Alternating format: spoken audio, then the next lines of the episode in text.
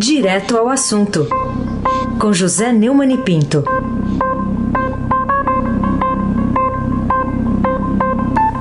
Hoje, conexão Bairro do Limão, Vila Buarque, Mogi. Oi, Neumann. Bom dia. Iraúna. Iraúna. Manda ver, bom dia. Bom dia, Heisen. Bom dia, Carolina. Bom dia, dia. Nelson. O Nelson esqueceu o pedalinho? Jamais. Bom dia, Frânio. Bom dia, Clã Bonfim, Manuel, Alice Isadora. Bom dia, melhor ouvinte. Bom dia, Bárbara. Bom dia, melhor ouvinte, ouvinte da Rádio Eldorado 107.3. Aí, Abac, o craque. Ô, Neumann, eleição é só em outubro, né? Eleição municipal. E agora a gente ouviu o ministro do Supremo Tribunal Federal, Luiz Roberto Barroso, garantindo a realização das eleições municipais em outubro. Elas estariam ameaçadas aí pela crise do novo coronavírus. O que, que você acha disso? Pois é, é que ontem, Heisen, o líder do Podemos, o deputado Léo Moraes, protocolou no Tribunal Superior Eleitoral, do qual o ministro Barroso também faz parte, um pedido para adiar as eleições para dezembro. O ofício foi encaminhado à presidente da corte, a ministra Rosa Weber. Por enquanto, não, não cogitamos essa possibilidade. Cada dia com sua agonia. Tenho fé que até outubro tudo será controlado, afirmou Barroso. O Partido Podemos eh, não costuma ser golpista, mas isso aí é um golpe. Temos que esperar. É sempre que acontece alguma coisa, aliás, não precisa nem acontecer. Nem sempre alguém eh, pedindo para adiar a eleição, para é, esticar mandato para coincidência de eleição.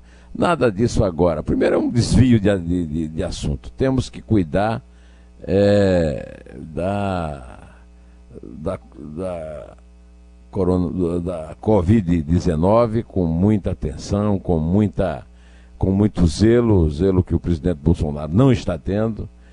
E apesar de reconhecermos que o adiamento das eleições municipais podia é, facilitar as coisas em relação de prazos eleitorais são coisas secundárias. Eles é, têm, a ver com o universo dos políticos. Né?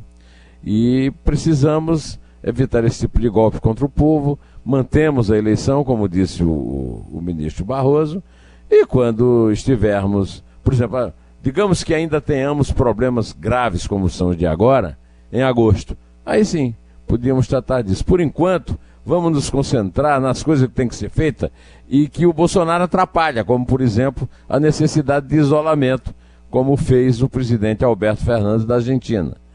É... Carolina Ercolim, direto do bairro do Limão. o... Mas nunca azeda, nunca azeda. Nunca. Tintim por tintim. Exatamente.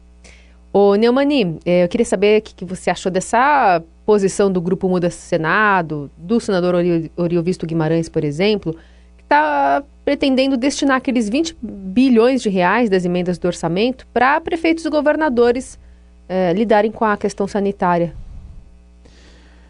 É, critiquei o Podemos por um lado, vou elogiar por outro. Acho que a, a providência pedida pelo ministro Olhovisto, né, que é pedir a retirada do projeto de lei número é, 4, enviado ao Congresso Nacional pelo Executivo, com a destinação de todo o recurso previsto de 20 bilhões é, para o Ministério da Saúde combater o coronavírus é uma coisa absolutamente correta.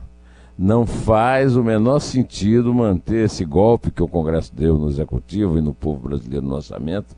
E o Brasil está precisando de recurso, o Brasil não tem recurso. Eu estou aqui acompanhando com muita dor no coração a, a, o avanço da corona, do coronavírus na, na, na, Lombardia, no norte da Itália, onde mora minha filha, moram meus netos. E, e a Itália é um país do primeiro mundo e o, a Lombardia é o primeiro mundo do primeiro mundo. Agora imagina na situação do Brasil. Uh, o, o, aquela cena que o Godoy descreveu da, da época da ditadura, eu também assisti. Aquela censura absurda contra o, o, noticiário, a população não ser informada sobre a crise da meningite. É, vai, vai acontecer coisa pior se não forem tomadas providências. Eu uh, até vou um pouco além e, e ouso sugerir ao Muda Senado que sugira também a transferência de todo o fundo partidário, de todo o fundo eleitoral, para eh, ajudar na, na, no combate ao coronavírus. Eu sei que é difícil, eu sei que eles, os partidos são muito ciosos desse dinheiro, que é um dinheiro que eles gastam a, a, as pamparras, mas a eleição municipal não precisa deles, o partido também não precisam, e, os, é, e, e as eleições podem ser baratas, muito mais baratas do que são, mas a, eu acho difícil que essa, que essa sugestão, que esse pedido do senador Iovisto seja, aliás, do grupo todo mundo do Senado que assinou, seja atendido. Aí se abaque. O craque de Mogi.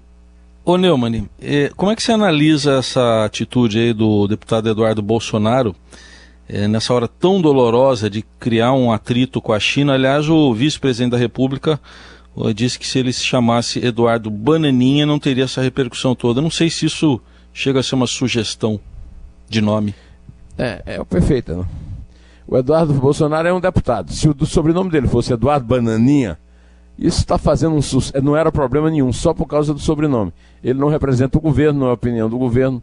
Ele tem algum cargo no governo?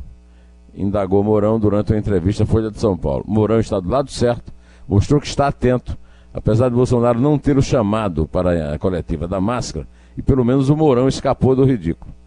Eu acho que o, o, o embaixador chinês estava defendendo o país dele, talvez tenha exagerado um pouco, mas nada perdoa, é, primeiro, o Eduardo Bolsonaro ter é, escrito as porcarias que escreveu.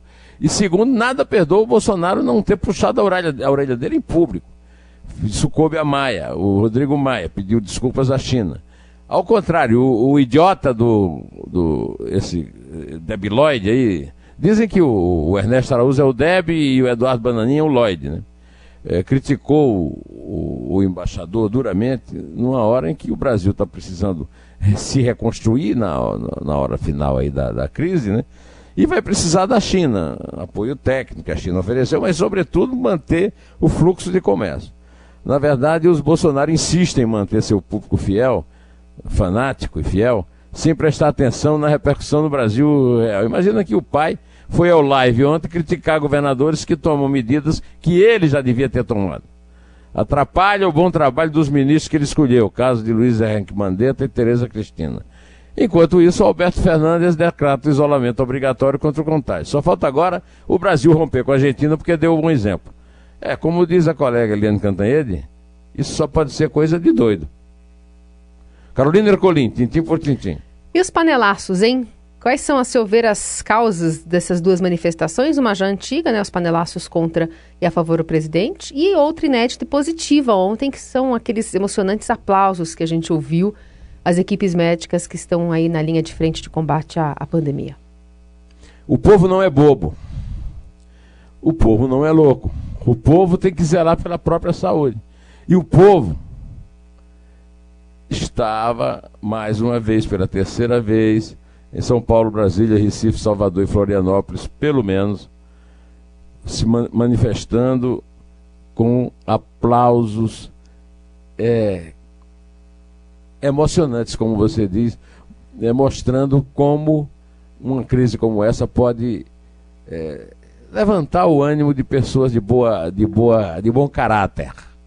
E houve também, pelo terceiro dia seguido, panelaços contra o presidente Jair Bolsonaro. Olha, é, em países como Portugal e Espanha já ocorreram atos para ovacionar e agradecer equipes médicas de hospitais que atendem a pessoas com o Covid-19. E os panelaços em protesto contra o presidente Jair Bolsonaro são completamente compreensíveis, de vez que o Bolsonaro é o, o, o, o louco do jardim nessa história, né? É, hoje esse, houve em bairros do Rio e de São Paulo, né, o terceiro dia consecutivo.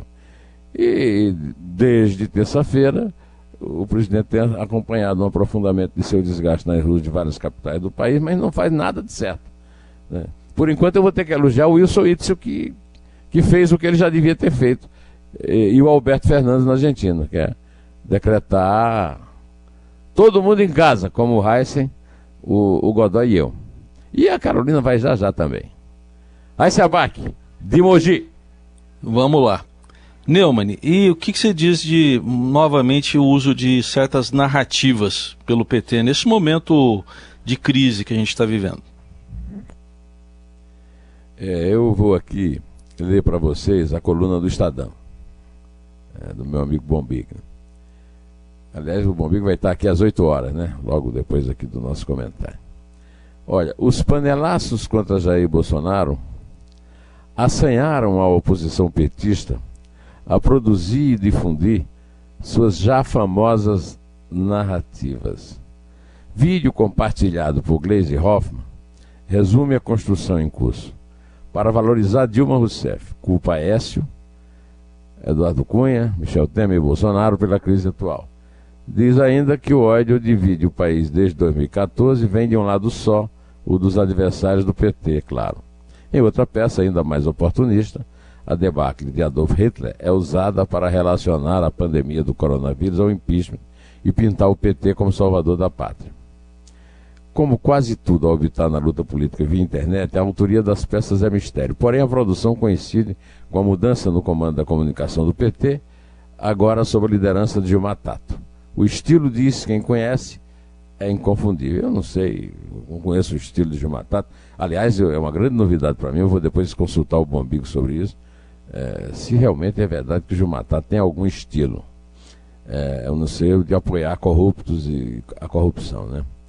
A, a peça uh, desagradou setores do partido, mas estão calados. Enxergaram precipitação e oportunismo, mas não se manifestaram da mesma forma que o Bolsonaro não fez uh, sobre o filho. É bom lembrar que, uh, na verdade, esse ódio, essa briga, esse, essa polarização não nasceu agora, não. Nasceu na eleição, na reeleição do Lula, depois do, do, escândalo do mensalão, para vencer, como venceu a disputa com Geraldo Alckmin. Foi ele que dividiu o Brasil entre nós e eles, os estados que produzem e os estados que vivem sob a dependência do Tesouro Nacional. É, mas quem é que vai? Se ninguém pode acreditar que Eduardo Bananinha é, conhece alguma coisa de história, muito menos a Gleisi Hoffmann. Né? É uma completa analfabeta. Né? Além de inoportuna. Carolina Ercolim, tintim por tintim, direto do limão. Não rima, né? É. É, Neumani, o que você tem a dizer sobre a decisão do ministro do Supremo Tribunal Federal, Marco Antônio Melo, de derrubar a liminar do presidente da Corte, de Astófoli, que impediu o cumprimento da decisão do ministro da Justiça, Sérgio Moro, de permitir a atuação da Polícia Rodoviária Federal em investigações da PF? Você e o Heisen vão tremer nas bases, mas eu vou elogiar o Marco Aurélio, acredita? Ô, louco. É. Marco Aurélio anulou a decisão de Dias Toffoli, presidente do Supremo Tribunal Federal, que impedia a Polícia Rodoviária Federal de participar de operações conjuntas com a Polícia Federal, a Receita e o Ministério Público nas rodovias federais e áreas de interesse da União. A medida foi contestada pela Associação Nacional dos Delegados de Polícia Federal contra uma portaria do ministro da Justiça, Sérgio Moro, de outubro de 2019. Toffoli havia concedido liminar durante o recesso do Judiciário para suspender a, montaria, a portaria. Mas Marco Aurélio, o relator, tornou sem efeito a decisão, no que fez muito bem, merece todos os elogios, e quando merece elogio, eu elogio. É isso aí, Marco Aurélio. Esse Toffoli é, é, é outro Dias Bananinha. Carolina Ercolim, conte. Ainda no limão. É três? É dois. É um. Em pé.